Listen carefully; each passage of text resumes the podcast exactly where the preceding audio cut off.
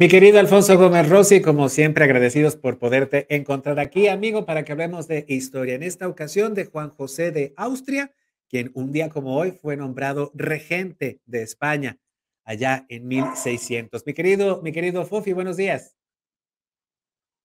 Hola, buenos días. Ahora, es un episodio oscuro de la historia de España y de México, pero es importante porque en la historia moderna se considera que es el primer líder populista de los países de habla hispana, ¿no? ¿A qué me refiero con esto? España en el siglo XVII era la dueña de no solo de el país de España, como lo conocemos en la actualidad, sino de las colonias en América.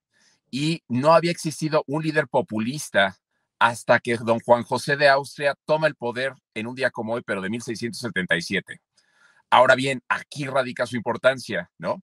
Es el antepasado de líderes como Boric, Maduro, eh, incluso nuestro presidente, ¿no? Son líderes que se erigen y que toman el poder porque alegan que ellos representan al pueblo y que como ellos representan al pueblo, ellos tienen la voz para decidir qué es lo que se puede hacer y qué es lo que no se puede hacer. Alegan que representan al pueblo, pero generalmente representan a, una, a un segmento del pueblo, generalmente a las clases populares. En el caso de Juan José de Austria, él representa, él decía que representaba al pueblo llano de Madrid. Entonces, todas las políticas que supuestamente él va a hacer durante su regencia de 1677 a 1679 representaban la voluntad popular del pueblo madrileño.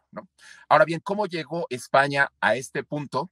¿Y cómo es que el primer líder populista de los países de habla, hispana o de, habla castellana va a, surgir? Bueno, pues resulta que el 17 de septiembre de 1665 fallece el rey Felipe IV de la dinastía de la Casa de Austria.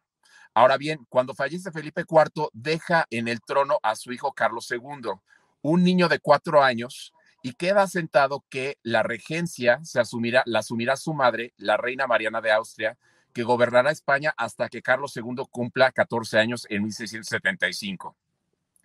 El problema con todo esto es que la Casa de Austria de España era una de las casas más incestuosas de Europa. En la historia del mundo, solo los Ptolomeos de Egipto y la Casa de Austria en España practicaron más incesto que, cualquier otra dinastía, ¿no? Entonces, Felipe IV era hijo de primos segundos y se había casado con su sobrina, que era hija de su hermana María de Austria y de su primo hermano Fernando III de Austria. Por lo tanto, cuando nace Carlos II en 1661, es producto de un sistema de, de, consanguineidad prohibida, ¿no? Y esto tuvo consecuencias políticas, porque recordemos que no solamente la fortaleza es lo que determina la historia, sino que también la debilidad. Aquí podemos ver a Carlos II, un hombre bastante feo, aunque está, está bonito en la pintura porque lo habían arreglado, ¿no?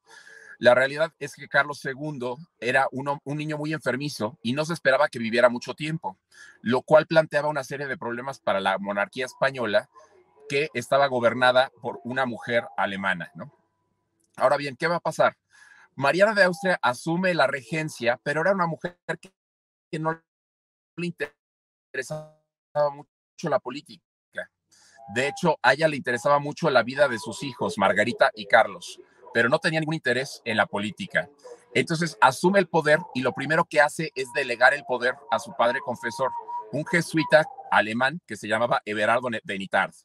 Everardo asume el poder y lo que él quiere es reformar las costumbres morales de España, asumiendo que si se reforma las costumbres morales de España, España dejaría de estar en decadencia y el único logro que va a tener en su regencia, Berardo Nitar, de 1665 a 1668, es abolir las comedias, ¿no? O sea, un logro paupérrimo.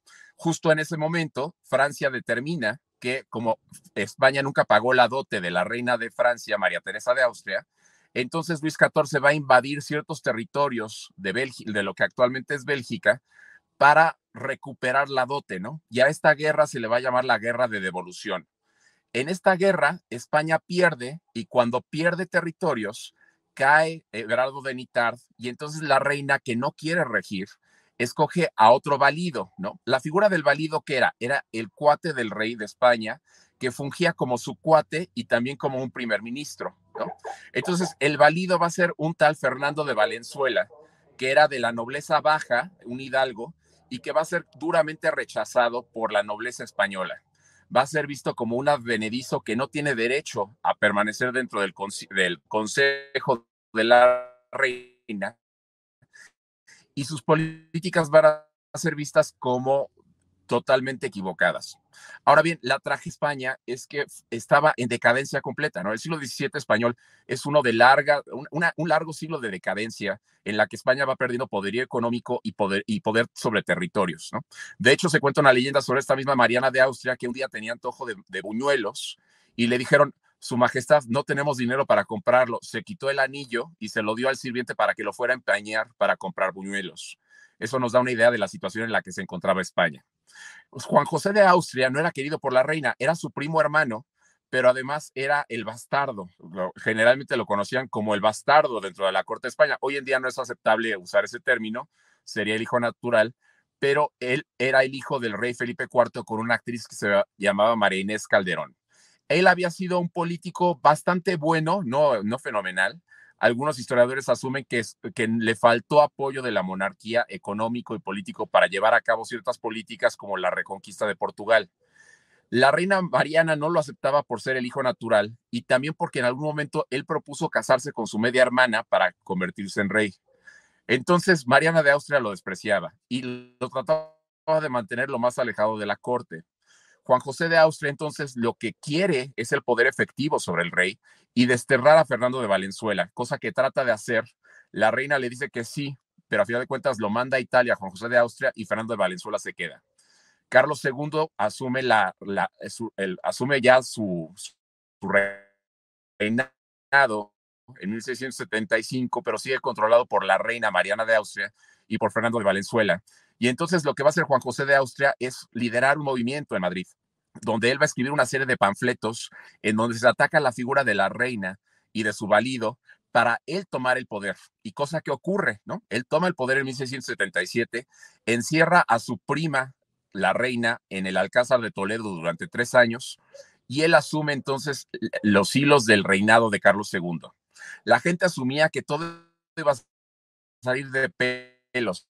Ahora sí, ya, lo habían logrado, ¿no? Se habían deshecho de la reina y del valido, todo iba a salir perfectamente bien porque pues ya estaba gobernando una persona que decía que era muy capaz. Pues resulta que su, su gubernatura durante dos años fue un fracaso, ¿no? Eh, prometió mucho y no cumplió mucho.